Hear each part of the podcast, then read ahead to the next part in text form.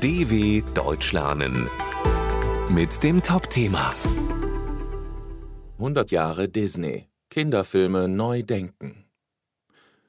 Sexistische Geschichten, rassistische Stereotype, kulturelle Aneignung, zu wenig Diversität. Die Liste der Kritikpunkte an Disney-Filmen ist lang. Der Konzern hat das Problem erkannt und darauf reagiert. Sie ist weiß und schlank. Das Happy End ihrer traurigen Geschichte, sie heiratet einen Mann, den sie kaum kennt, und gibt dafür ihre Identität auf.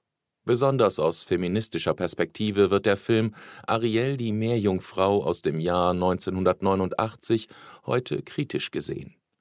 Kritisiert wird an älteren Disney-Filmen unter anderem auch die Herabwürdigung von Afroamerikanern durch rassistische Stereotype, die sich in Liedern, der Sprache und Kleidung von Figuren zeigen. Die Darstellung der Krähen in Dumbo und des Affenkönigs im Dschungelbuch ist dafür bezeichnend.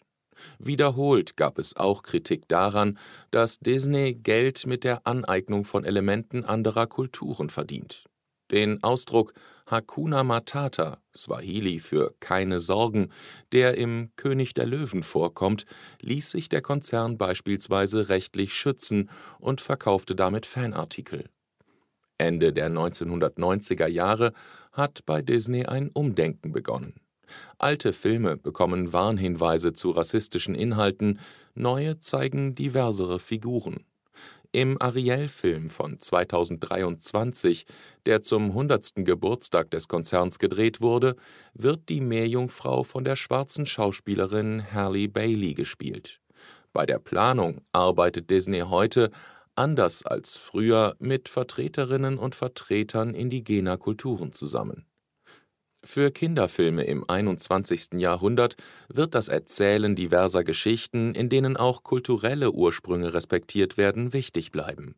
Genauso wie Diversität im Prozess des Filmemachens, beim Schreiben, bei der Auswahl der Schauspielerinnen und Schauspieler, in der Firmenleitung. Denn Disneys Filme prägen die Fantasie von Millionen Kindern. dw.com/topthema